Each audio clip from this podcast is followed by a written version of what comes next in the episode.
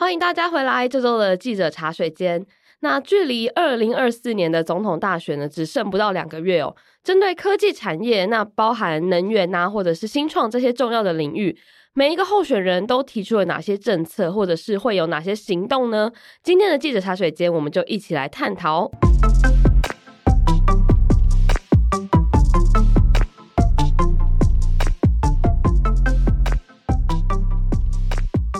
好，那在我们数位时代的十一月号杂志里面呢，我们有一个特别企划，叫做“二零二四，你想要怎样的台湾？”那就是有关于我们汇整了呃几位总统候选人有关科技啊，或是能源，或是新创的政策政见这样子。那我们先来欢迎这一次特辑的制作人若璇。嗨，大家好，我是若璇。好，那我自己是觉得很好奇，说，哎、欸。为什么我们这个数位时代呢？我们会想要做这样子的题目，嗯、然后在这个题目里面，你有觉得遇到什么样的困难之类的吗？可以跟我们分享。其实一开始我们都想要就是制作就是专访。就这几个总统参选人，真的是有访到这些，真的很想做这件事情。但是因为毕竟我们是科技媒体嘛，就是跟政治也不是太熟悉，所以其实，在敲访的过程中有遇到一些挫折。然后我后来就把这个架构调整成，那不然我来比较他们现在试出的这些政策，那我们来看看，就这些政策是我们是不是现阶段台湾产业、科技产业，或是能源的政策，或者新创等等的，是不是需要符合的这样子？嗯，所以就是最。最后，我们我就把架构变成是往这个方向前进，对啊。那我自己有好奇说，因为像我们的封面，呃，就是算是这个 open 的地方，我们就有特别说，我们拉出了三个领域嘛，就是科技，然后能源跟新创。那因为我们是科技媒体嘛，所以是以科技来说是一个很合理的。嗯、那我自己是好奇说，为什么我们特别挑说，哎，能源跟新创这两个领域，然后来当做我们这次的题目，这样。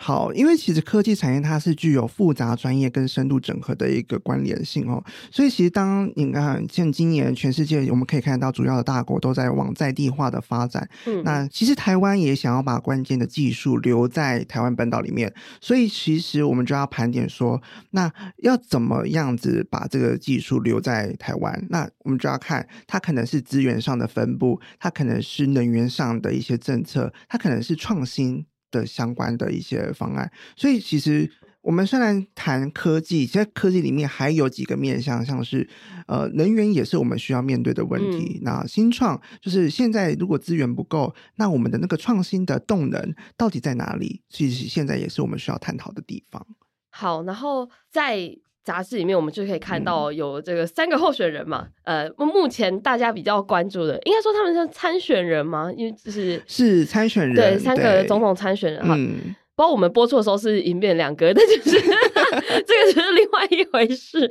好，反正呢，我们就稍微比较一下，目前台面上大家比较看得到的三位总统参选人的证件，就是赖清德、侯友谊跟柯文哲嘛。嗯，那在这个过程中，你有什么发现吗？或者是就是你是怎么去找到这些证件的？这样就是其实这些证件跟他们谈的这些政策都还不是那种正式版的，通常都是他们就是接受媒体采访的时候，他们提出了一些想法，哦、所以他们其实也没有很聚焦在整个我想要看的那些科技啊、能源啊或新创，很多时候还还比较像口号，对不对？有点像是口号，而且他们也。呃，基本上也具体的政策都还不一定讲得非常清楚，有些可能甚至还离这个主题还很遥远的这种，所以其实我那时候在整理的时候遇到困难跟挑战，都有点像是这个状态。就比较比较不清，也不不清不楚，就是还在一个很粗浅的阶段，或者可能还在喊说哦，几年几年要做到什么事情，嗯、或者有几大几大方针、几大什么的这样。对，因为对我而言，我觉得说距离就是台湾总统大选已经就是只剩下两个月的时间，那你的证件都还没有出来的时候，其实对我而言啦，我身为一一般民众，我自己就很想知道说，那现在到底这个是什么情形？就是我为什么要选你？嗯、那我是不是要在这一个领域上，就是得到一些更关键的讯息，但是我才知道说，哦，原来我们总统的这个这个想法是可以真正在带领这整个政策的一些环节以及规划。所以其实我那时候在整理是用这样的想法去做的，但当时的那个情景比较像是，就是每个记者就去读访嘛，然后读访之后，他们给我们的这些回应，就是我整理这些，就是其实真的是非常呃想办法帮他们整理成这些，因为他们真的有时候对焦是没办法对到的。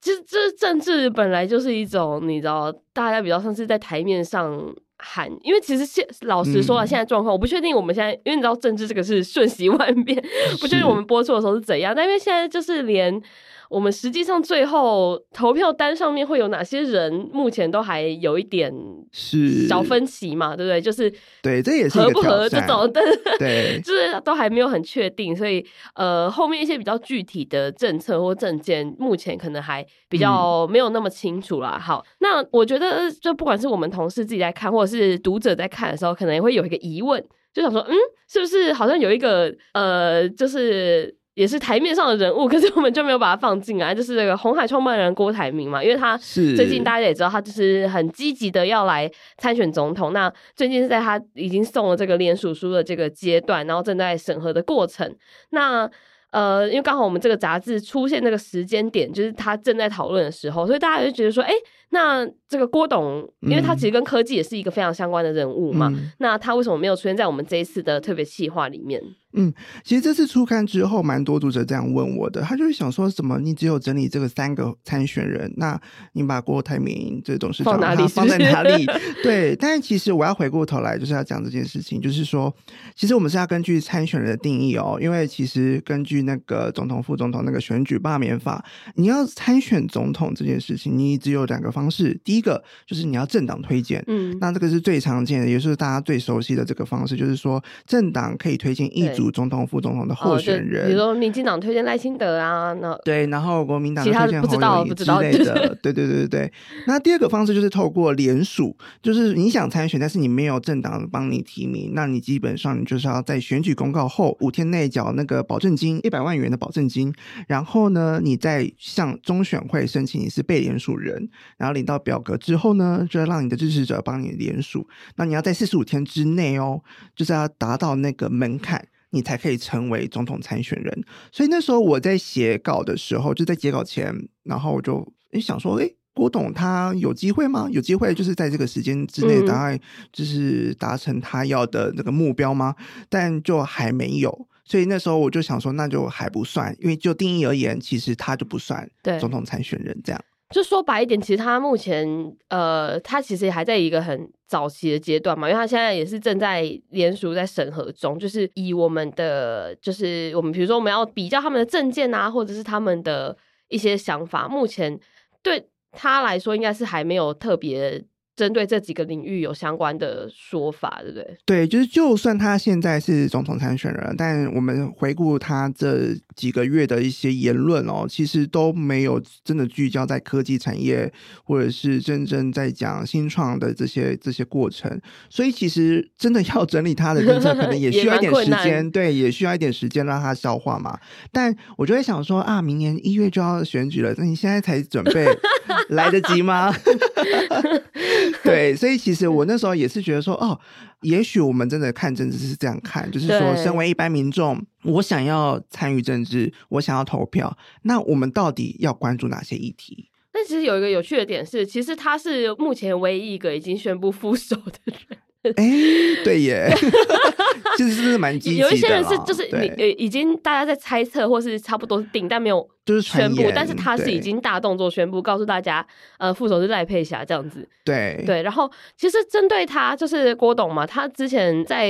宣布这个副手的记者会上，他其实有发表一个声明。那因为他是企业家嘛，然后他也是跟科技业相关的人，嗯、他其实有稍微提到这个部分嘛，但是他其实比较着重在经济的方面，他就有喊说给他四年的时间啊，然后他可以让台湾超越新加坡，成为亚洲人均 GDP 最高的亚洲首富，嗯、类似这样子的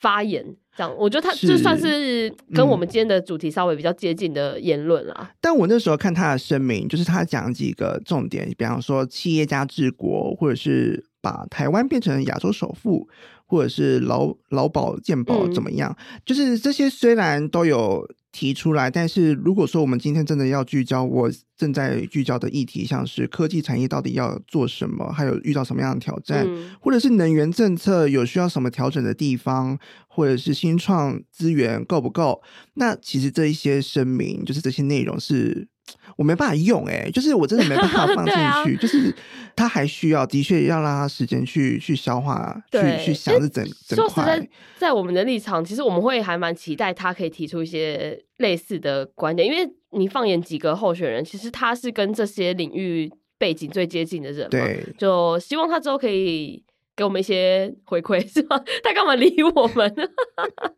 好了，就是这个，因为政治真的是太瞬息万变，所以就之后大家可以再继续观察。那我们再回到我们的特辑里面的细节。那我们刚刚有说到，我们其实是分成科技、然后能源跟新创三个部分。那我们针对每一个部分呢，都有访问一些在这个产业界里面的专家嘛。嗯，那像科技的部分呢，我们访问的是 Google 台湾前董事总经理简立峰老师。然后还有和硕董事长童子贤跟钰创科技董事长卢超群这几个专家。那其实说实在，我们的杂志因为就是有很多专家嘛，他们也是给我们很多宝贵的时间。那有很多东西，其实因为洛璇有跟我分享很多东西，其实是因为篇幅没有放在这个杂志里面的。嗯、那你这边可以跟我们稍微补充一下吗？好，其实每一个受访者都对我就是特别慷慨，就是 我们真的聊了一到两个小时，甚甚至一个下午。哎，就是他们真的是很乐意，就是跟我分享。他们的想法，真的很感谢他们，真的很感谢他们的时间。但是因为篇幅不够，我真的没办法全部都写出来，所以我就聚焦了几个环节了。就是台湾科技现阶段有遇到什么样的状态，然后他们提出了什么样的建议。比方说，就是台湾，就像刚才就是前言讲的，就是关键技术到底要怎么放在台湾本岛里面？那势必上就是一定要有一些像是相对应的那个，就是细盾的政策啦，或者是现在国科会在做的精创计划啦。那这些政策它还有哪些缺陷，或者是它还有哪些呃可以帮助整个产业带动整个产业的这个发展？所以其实还有很多的细节是可以处理的。那简立峰老师那时候也给我一些建议，比方说像是人才的缺口，人才其实谈了很多这个议题，其实是环环相扣的，嗯、包括就是整个呃就业环境啦，或者是教育的大学教育的这个衔接，以及他们出社会，就是大学毕业生出社会之后的那个工作的。那个媒合，嗯，这些都是环环相扣的。因为当我们说，呃，台湾大缺工，大缺工是什么意思？就是说，哎，少子化，然后很，就是大家都需要人才，可是没有人才进来我们公司，进来我们产业，那到底是出现什么问题？对，因为这个是嗯，目前整个科技产业面临的一个很大问题，就是不管是哪一个产业，嗯，你如果讲再多，那没有人去做。其实都是一场空谈嘛，嗯、对不对？是。嗯、然后除了人才之外，然后还有就是我们还有风险的评估，比方说像是台湾就是最呃地缘政治的问题，对不对？对，地缘政治的中心点了，嗯、就是当美中贸易战就是开打，然后科技战也有，还有就是晶片战。那我们到底要如何同时确保供应链的安全，然后让自己的产品不会被管制？的同时，还可以让我们的那个资通讯产业、半导体产业、电子产业的基础可以好好的打好。所以，其实这个环节都是这一篇，就是甚至是整个主轴正在探讨的议题。然后再来就是现在 AI 不是就是大家都是热潮嘛，大家都在讨论 AI，、嗯、对，今年最夯话题这样。对，所以那时候那个卢超群董事长他就跟我分享，就是分享说，其实，在科学研究领域上，其实我们可以调整那个分配的资源，比方说投入相关的教育学程。或者是呢，呃，我们可以整合 AI 产业的相关的规模，像是人才资源也好，或者是整合科技产业的上中下游，像是我们现在我们可以区分半导体，然后 AI，然后还有就是整个互助合作的一些商业模式，让台湾变成一个就是很。具有规模的那种科技发展平台，嗯，所以他那时候给我的一些想法跟一些建议，就是说，其实我们看到很多趋势，也看到很多挑战，但有一些细节其实是环环相扣的。对，讲到这个环环相扣的部分，因为我们刚刚讲到人才缺口的地方嘛，其实，在新创这个领域里面，我看到很多的专家他们。提出的问题也其实也是类似的，因为就连半导体业这种，你知道，就是我们传统上大家都会希望你的子女去的一个产业都在缺工，那你就不用讲说新创这一种，就是讲讲白话一点，就是他的钱可能比较少，嗯，或是他的前景你比较难以评估。的产业，那更是没有人要呃。比较少人会去尝试这个部分，所以对新创的这个领域来说，因为新创也是我们数位时代非常关注的一个一块领域嘛。那其实，在这个地方，他们也是面临更大的人才问题，对不对？是，其实我们就是可以回过头来看，就是其他国际是怎么做的。因为那时候我们在谈这件事情的时候，其实大家面对就是每个国家大家面对的困境都差不多。比方说高龄化，比方说少子化，然后导致就是整个。呃，人才的不足，以及人才衔接的这件事情，还有创新的投资不足，所以这些都是呃现阶段几乎每个国家正在呃。都在努力的方向，对，都在努力的方向。嗯、那其实最大的一个改变就是最近，就是去年的时候，日本就宣布，就他们要做新创产业五年的发展计划。嗯，那他怎么做呢？他们就是把整个资源盘点之后，然后让像我们就知道说，哎，新创这个产业是缺人力，然后缺资金，所以他就是用他的政策去弥补这些这两块，嗯、对，这两块最重要的。资源，比方说像人才好了，原本日本政府是非常呃保守的哦、呃，比较排外的，排外，嗯，对，就是他可能希望日本人来做这些事情。嗯